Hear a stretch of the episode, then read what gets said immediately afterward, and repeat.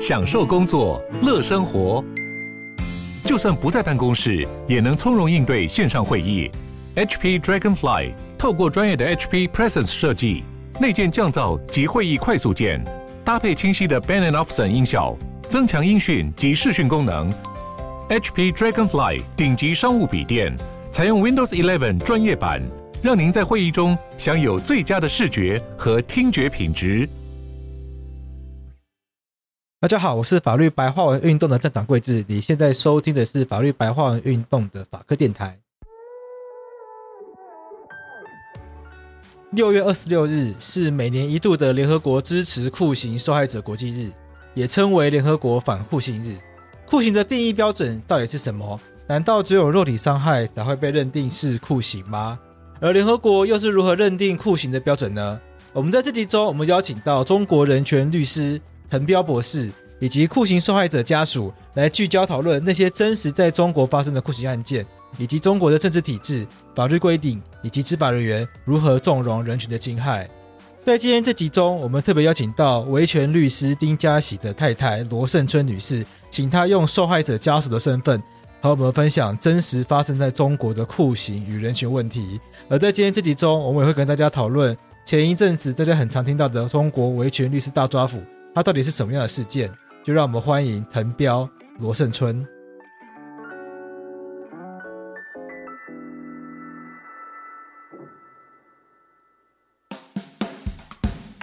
各种监禁场所，酷刑都是普遍的使用。呃，在就是一些法外的一些监禁场所，像维吾尔人的这个种族灭绝，在新疆的集中营，啊、呃，这个酷刑也是大量的普遍的使用。他讲述了他在这六个月期间受到的各种酷刑，就是剥夺睡眠，呃，疲劳损训，限制食物和饮水，然后用噪声骚扰，固定坐姿不让动，不准洗澡，不让漱口，不让换衣服。反正这六个月过的就是整个一个非人的生活。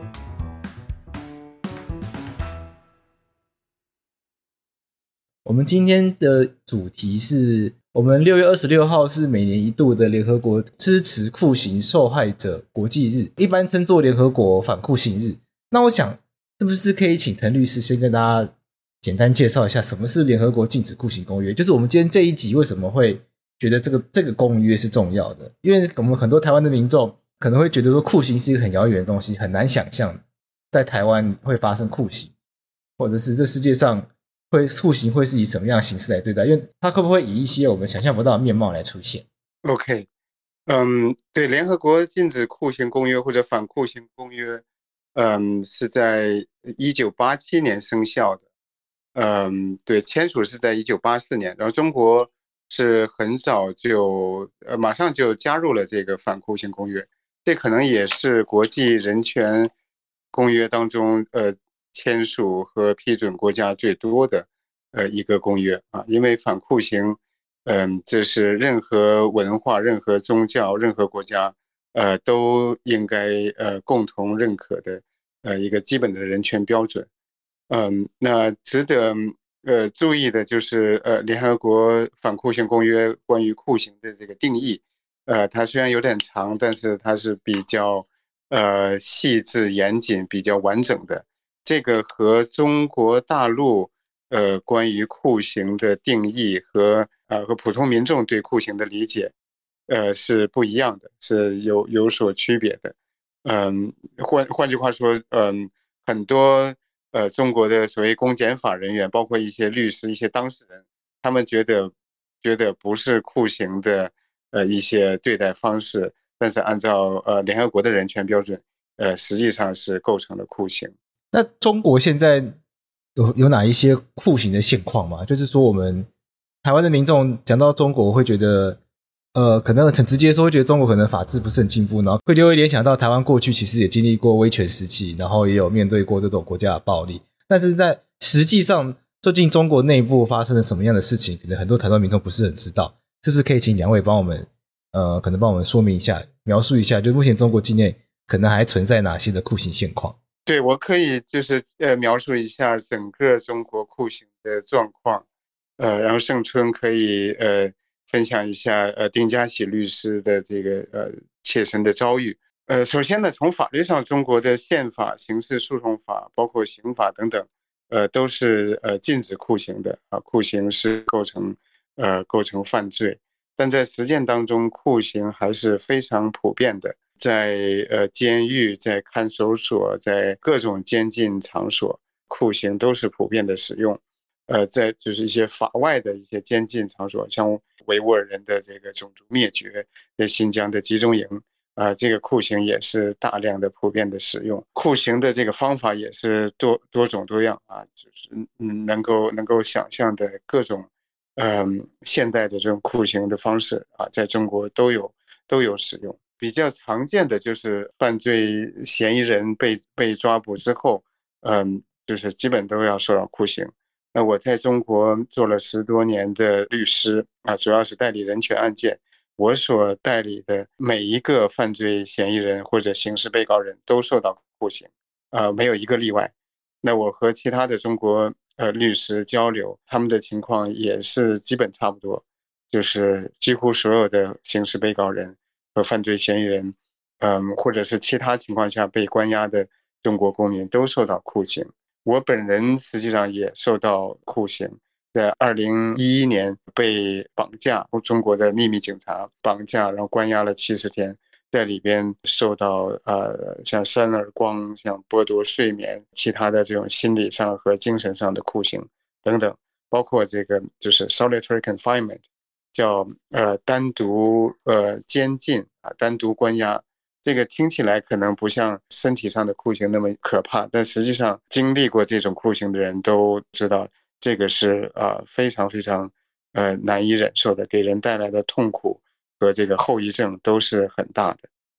嗯，对，所以总总体上呢，虽然中国这么早就就加入了反酷刑公约，但它实际上并没有按照公约的要求去做，也没有按照他自己的宪法和法律去执行。在实践当中，酷刑呃非常普遍，非常严重，而且是体制性的。它的这个酷刑并不是因为一些警察他们的道德水平低下或者素质低下，然后随便去打人，他有这个很多制度上的原因。这我们一会儿有时间我可以分享一下，有哪些制度上的原因导致了中国滥用酷刑。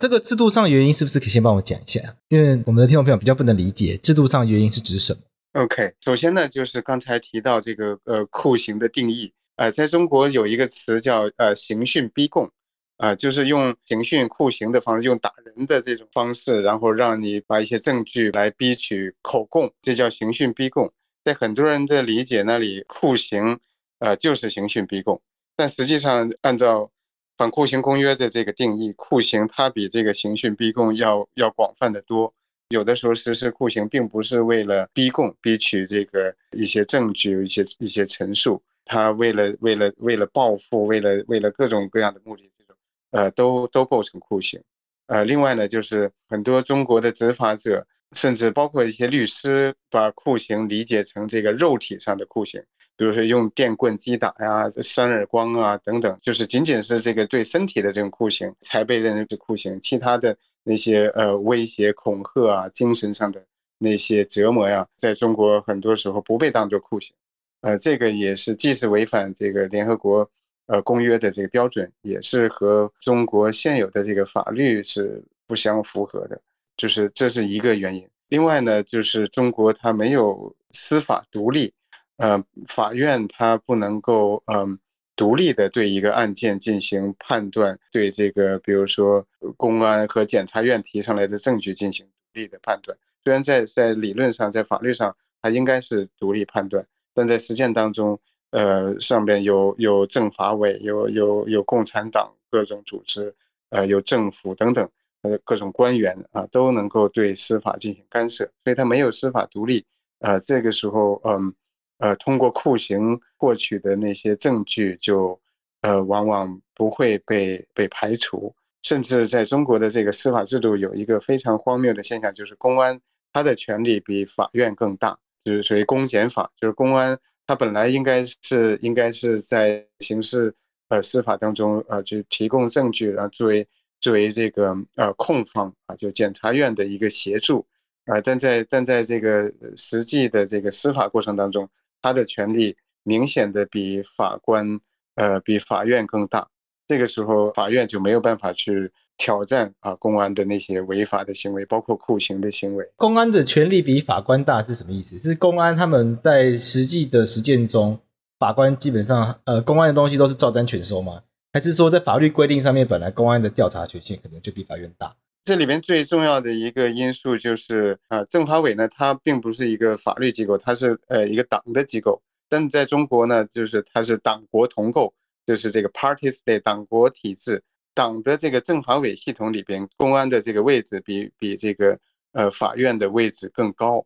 所以呢，就是就是呃在实践当中，公安的权力比法院的呃权力就更大。而且呢，法官他也要服从法院的安排，就是说，在中国并呃表面上是是呃是法官在在进行呃进行呃审判，但实际上是呃法官要要听命于法院的院长、副院长，然后还有呃还有庭长等等，嗯，那就是呃包括呃法院的党委书记，他是一个虽然他是一个一个司法机构，但是。在中国这样一个体制下，它变成了一个行政机构，就就是呃院长、书记啊，什么审判委员会，呃，包括各庭的庭长，他们有权利给这个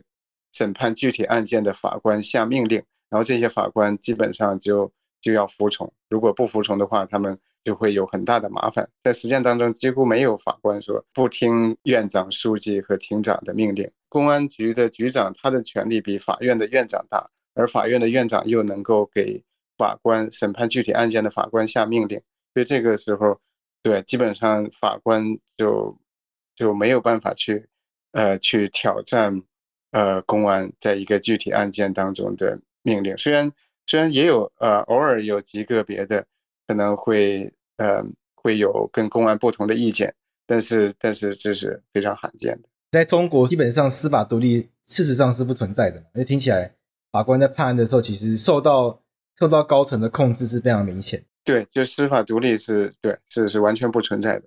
嗯，还有证据上，就是酷刑取得的一些证据，它有呃排除的标准。对，在在台台湾的刑事诉讼法也有，我们在台湾叫做呃证据能力的规定。如果是酷刑取得的证据的话，它那个证据会失去证据能力，意思是说就不能够在法庭上作为证据来使用嘛？对。中国呢，它也有类似的规定，但是它的规定是不完全的，它呃留下留下一些明显的漏洞，嗯、呃，再加上中国法官的呃没有独立判案的权利，所以在实践当中恐怕呃非法证据或者酷刑取得证据呃被排除的情况是非常少。中国的刑事诉讼程序听起来很艰难，那基本上法庭可能、哦、对卡法庭可能不是值得期待的。那在中国这样子的一个现状下面，从事人权。担任人权律师，在法庭上做人权的答辩，呃，会有实际的效果吗？对，中国的维权运动大概从二零零三年前后开始，当时呢有很少的律师愿意接受人权案件，但是在那个时候啊，也就是胡锦涛时代，互联网的出现，在中国呢有有一定的这个空间，所以有越来越多的律师加入这样一个呃维权运动。呃，帮助当事人呃争取权利，在这个过程当中也不断的受到打压，但是呢，有一些呃案件当中，呃，人权律师的工作是还是有成效的啊，取得了维权的成功。但总的说来，在中国维权律师的工作是极其艰难也极其危险的。嗯，就是他们要要要挑战呃中国的这些呃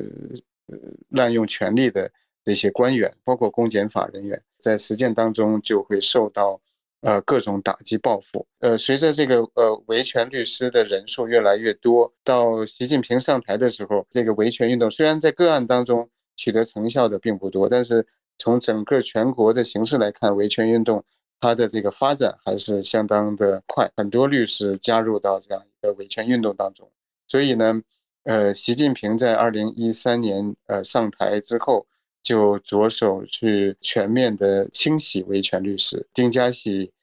就是在对，在二零一三年被抓被判刑，在二零一五年有一个可以说震惊世界法律界的一个对律师的大规模打压，叫呃七零九大抓捕。到现在，一些人权律师，包括许志勇、丁家喜、常伟平啊、周世峰啊等等，还在监狱里，不但呃很难去维护当事人的权利，而且那些最勇敢的呃敢言的人权律师，经常呃自己也会被抓、被判刑。我们今天有一位这个被抓捕的律师。丁家喜律师的家属卢胜春罗女士有一起在跟我们在现场访问，那是不是可以请胜春跟我们讲一下，就是丁家喜律师发生什么样的事情？丁家喜以前是商务律师，因为他参与，他非常积极的参与许志勇博士倡导的这个新公民活动，呃，参与。教育平权，倡导公民在日常生活中抵制各种不公义。所以呢，呃，尤其是发布了一个倡导要求官员公示财产的公民信，好多人去签署这个，呃，要求官员公示财产的信件。当时他们就找了个理由，在二零一三年四月十七号被刑事拘留，获刑三年半，在。二零一六年十月十六号出来以后呢，他立即又跟许志永一块，呃，继续做公民运动倡导。他主要就是倡导中国的公民社会建设吧。他们出狱以后呢，就搞成了网上活动，基本上就是在网上组织各种培训啊，联络各地公民，然后有一个线下聚餐，这个当。就觉得很不能容忍了，就开始对他们进行抓捕和呃审讯吧。就是丁家指定居所监视居住六个月，呃，六月十九号正式批捕，然后转到山东省临沂市临沭县看守所。嗯，一开始就让律师询问了他这个情况，他讲述了他在这六个月期间受到的各种酷刑，就是剥夺睡眠。呃，疲劳审讯，嗯、限制食物和饮水，然后用噪声骚扰，固定坐姿不让动，不准洗澡，不让漱口，不让换衣服，反正这六个月过的就是整个一个非人的生活，所以就是整个身心是特别受摧残。这里有很多细节，就是尤其是他们把他捆在那个老虎凳上。就是捆得特别特别的紧，导致血液不流畅，那个那个腿部浮肿，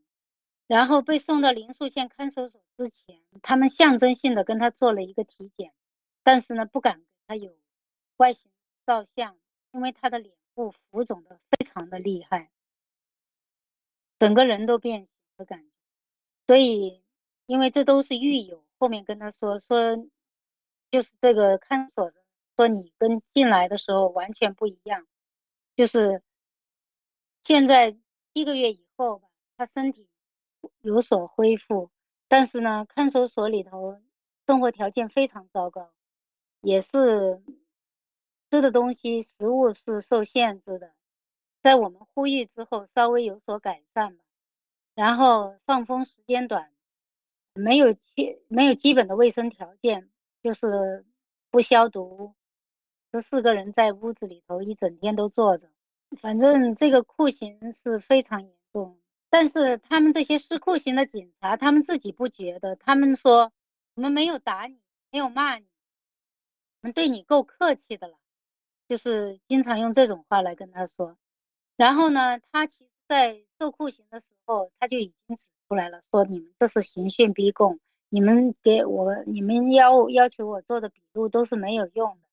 但是，就像刚刚标博说的，他们他也是跟警察说了，跟检察官也说了，但是呢，他们就是这种非法证据排除，检察院去公安那边调调录音录像不给，他们就根本就不给这个呃执法记录仪的任何记录，所以非法证据排除也成了一个就是。就是一点作用不起的东西，然后知道这个情况以后，知道他受酷刑以后呢，我也向各级公安机关、检察院、公安厅、公安部、最高检都发了，呃，检察院回复了一个象征性的回复，说你们这个东西不归我们部门管，要要要转到了山东省院。我本来就是一级一级投诉上去的，但是呢，他又再转山东省检察院，最后再找山东省检察院是毫无回应，所以就是处于一种遭受了酷刑、投诉无门的状态。我跟联合国通过 CHRD 是呃那个机构，就是中国人权捍卫者这个机构，也也向联合国汇报了丁家喜遭受的酷刑，但是。中国政府没有做出任何反应，联合国发布了一些报告，要求调查，他们也没有任何反反馈。现在，所以我们现在尝试过的救援行动，除了在中国境内利用国内的一些管道来申诉以外，就是还有向联合国申诉这样。那联合国这个部分是哪一个？联合国的哪一个机构？它有这样子提供申诉的程序？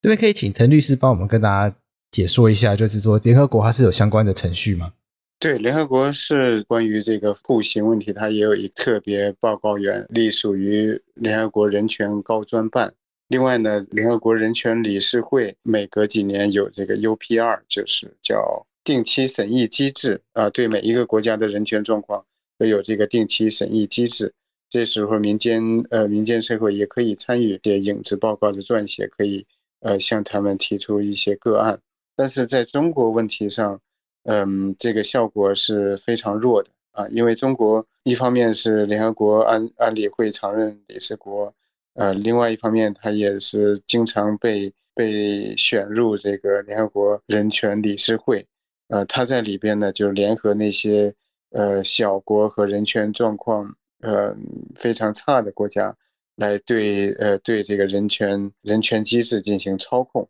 即使这个人权理事会或者人权高专办，它有一些决呃决议一些要求等等，中国也都置之不理。对，基本上就是类似于像一个像一个流氓的形象，他自己签署的人权公约，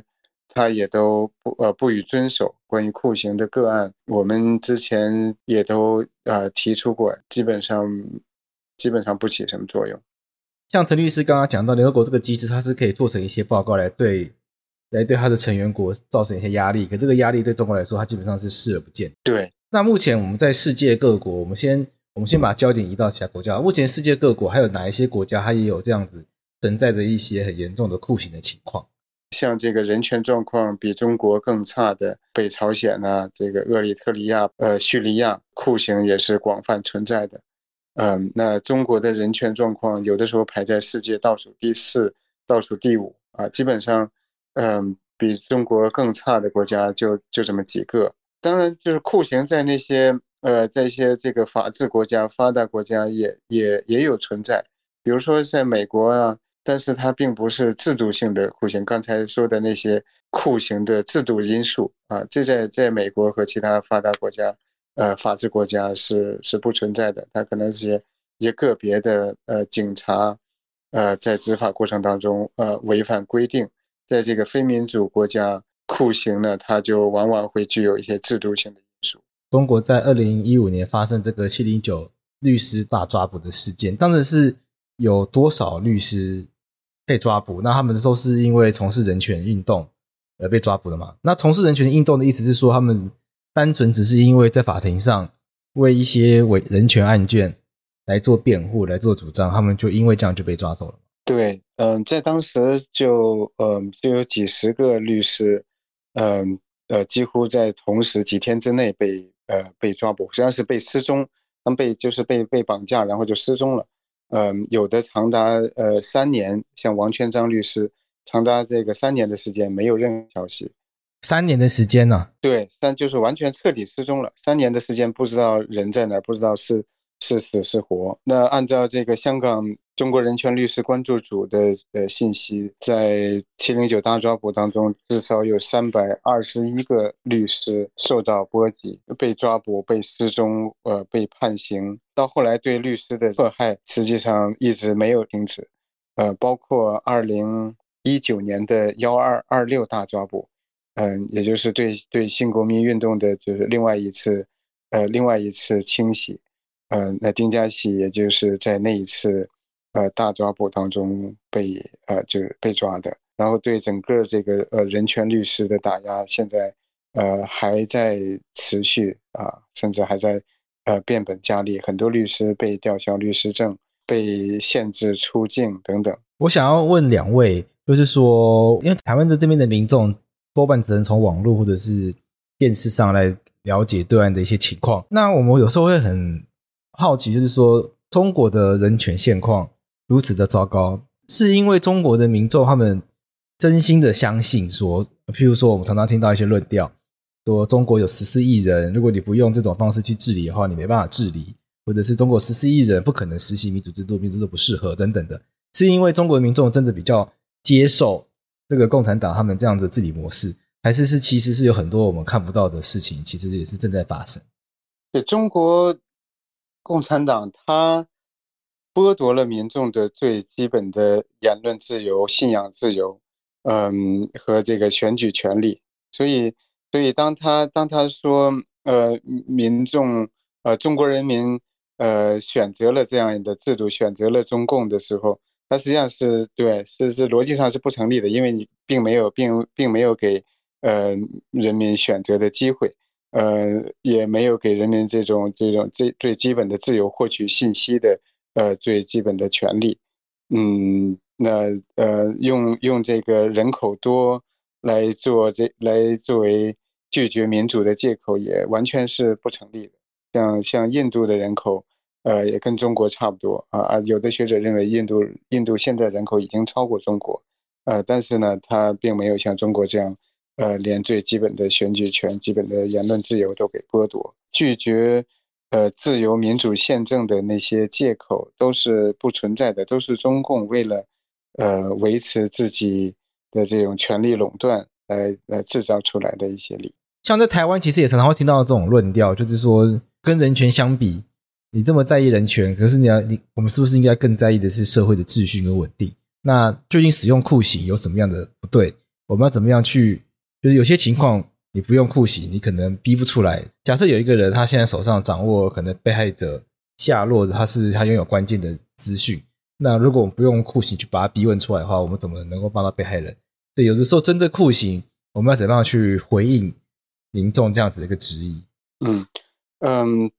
对，这个在在法律上呢，有这个程序正义和实质正义的说法，就是说如果。如果通过酷刑的手段能够抓捕或者是确认真正的凶手、真正的犯罪分子，然后呢，让这个犯罪行为得到处罚，这可能是一种呃实质的正义。呃，但是在这个过程当中，呃，用了非法的手段啊，呃，违背人权、违背人性的手段，那这个是违反了程序正义。所以从法律的思维，从现代的这种法律精神来讲，是不能违反程序正义来达到所谓的。呃，实质正义的，按照这个联合国的这种反酷刑公约，这种免于酷刑的权利，它也是一一种不可苛减的权利，不能够因为你去要破案，或者是因为国家陷入一种什么紧急状态，你就就把这种最基本的权利，呃，给给剥夺了，给限制了。就是国家它代代表的这样是一种公权力啊，当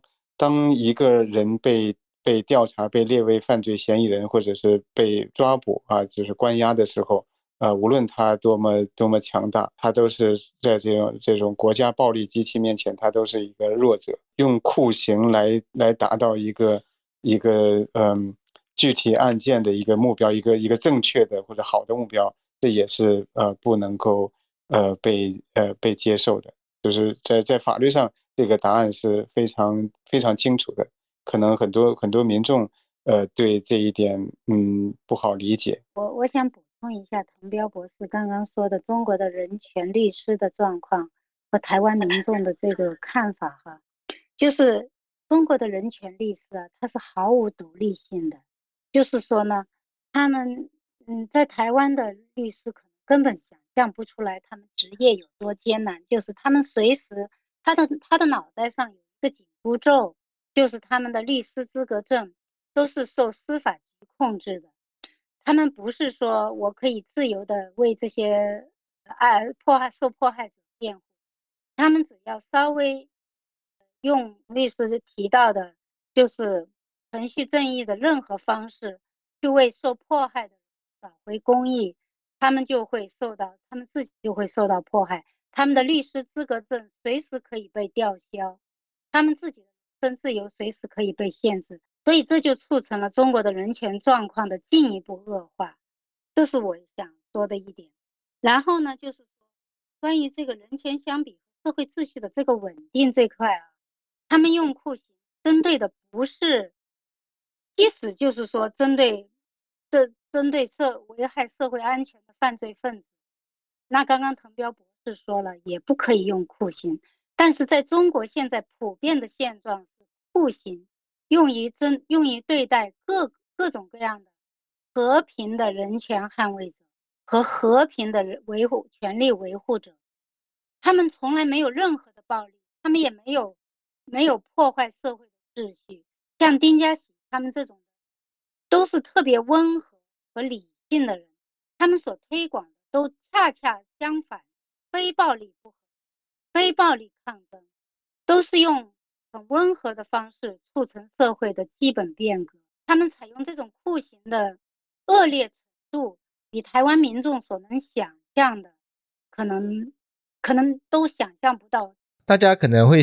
觉得说，是不是这些维这些维权运动、公民运动的人，他们是不是，譬如说真的上街头抗议了，然后有一些冲撞？其实根本就没有，他们可能都多数都是在网络上面，或者是一些和平的。可能实体活动的一些宣讲而已，就包括丁家喜他们第一次要求官员公示财产，他们的活动都是很有序和没有任何骚乱的。他们所有的活动都是在线上进行，都是属于言论自由所所规定的范围，都是中国宪法言论自由规定的范围。那最后想要再请问滕律师，就是最近呃，陈律师还有在从事救援酷刑受害者的工作吗？还是目前还哪一些案例是可以分享给我们听众朋友知道的？对，呃，我现在在呃，大概我有六家呃人权机构，七家人权机构做呃理事，嗯、呃，那呃，其中有的人权机构是和国内的人权捍卫者有紧密的呃联系，然后我也是经常接触呃这一类的案件，呃，也有呃和这个。呃，就是联合国呃理事人权理事会，呃人权高专办等等，去和他们呃保持沟通，向他们提供一些报告和和提交这个个案的关注。嗯，那呃和国内的人权律师和一些一些人权捍卫者也是嗯经常性的保持联系，所以这些个案还是非常非常多的。嗯，就没有没有受到酷刑的，呃，政治犯、良心犯，呃，是很少，几乎没有。那我最后想要请问这个两位，就是对于台湾民众来说，可能会觉得酷刑是很遥远的事情的。那当然，我们都不会希望台湾的政府也去做这样酷刑的事情。所以大家要我们希望台湾民众来关注酷刑的议题。像台湾现在的民间团体，像民间司改会，他们也在也希望也可以推动说。这个联合国反酷刑公约可以到台湾国内法化，成为台湾的一个一部法律。因为这个法律目前在台湾还没有正式的被纳入国内法的一部分，所以在台湾我们有这样子的呼吁。但是对内的话，台湾民众都可以理解。那我现在最后想要问的是，对外就不是发生台湾的事情，我们要怎么样告诉台湾民众说，其实譬如说我们刚刚讲的中国发生这个律师大抓捕，或者是北韩这些，可能台湾民众会觉得说，那我不要去就好啦。那为什么我要去关注这些案件？我关注这些案件对我会有什么帮助吗？我的我有我有什么道理需要去关注这些事情？呃，首先呢，就是人权它是普世的，它是涉及到每一个人啊，就是人权它它是这个无国界的，无论无论是一个人属于属于哪个国家、哪个民族或者是宗教，嗯，他都应该享有最基本的人权。人的命运是是连在一起的啊，所以。任何国家的任何人啊，都应该有这样就是普世性的，就是全球的眼光。具体一点呢，就是呃，对于中国大陆的这个人权状况，同时呢，也是因为呃，中国政府它已经成为对台湾的呃就是最大的威胁。台湾的这个呃民主吧，包括它的公民社会，呃实际上不断的受到中共的这个威胁和和这个渗透。嗯呃像像这种呃武力统一的言论也是不断的出现，那甚至威胁到台湾的基本的生存。所以在这这一点上，为了为了台湾自己的安全，为了台湾自己的这个福利，呃，也应该去呃更多的关注呃中国的呃良心犯，中国的这些为了推动民主、为了推动人权来不断抗争的人。嗯，刚刚滕博士说的太好，就是这个人人权是普世的、无国界的。一个国家、一个社会的不公正、无人权，就是这个整个全球的不公正和无人权。像我在美国这边，呃，美国的朋友都非常的关注中国现在发生的情况，因为他们他们正是这样认为，他们觉得只要这个社会上再不公义，就是对这个世界的威胁。就是慢慢的，大家都认识到这一点，就是中国现在不仅仅威胁台，就是在这个民主制度是非常的，如果大家不随去捍卫它。去保护自己已经获得的人权，去随时抵制这种的酷刑和这种的邪恶和不公义的话，那他们很有可能就会侵入到各个地方。就像现在他们对香港做的，他们很容易的就能够把把民主从人民手中拿走。好，我们今天谢谢两位在线上跟我们受访。那今天两位呃为我们分享的。跟酷刑有关的知识，一个，然后盛，尤其是盛春为我们带来就是一个很实际的案例，就是盛春的先生现在还在中国这个遭受打压。那陈彪博士也在美国为这个很多酷刑的受害者倡议发声。那我们希望透过这一集，可以让我们的听众更加了解，不仅是了解中国的酷刑现况，也可以希望我们的听众朋友更可以一起来关注酷刑的议题。因为就如同最后两位结语所说的，酷刑其实它就是腐蚀性的议题。那腐蚀性的议题。它意味着说，它台湾没办法独善其身，因为只要这世界上还有国家在以酷刑来去打压他的人民，那他这样子对他对于台湾，他必然就会产生不良的影响。那这个不良的影响，它可能会是各方面的，就是说，可能文化上面会有不良的影响。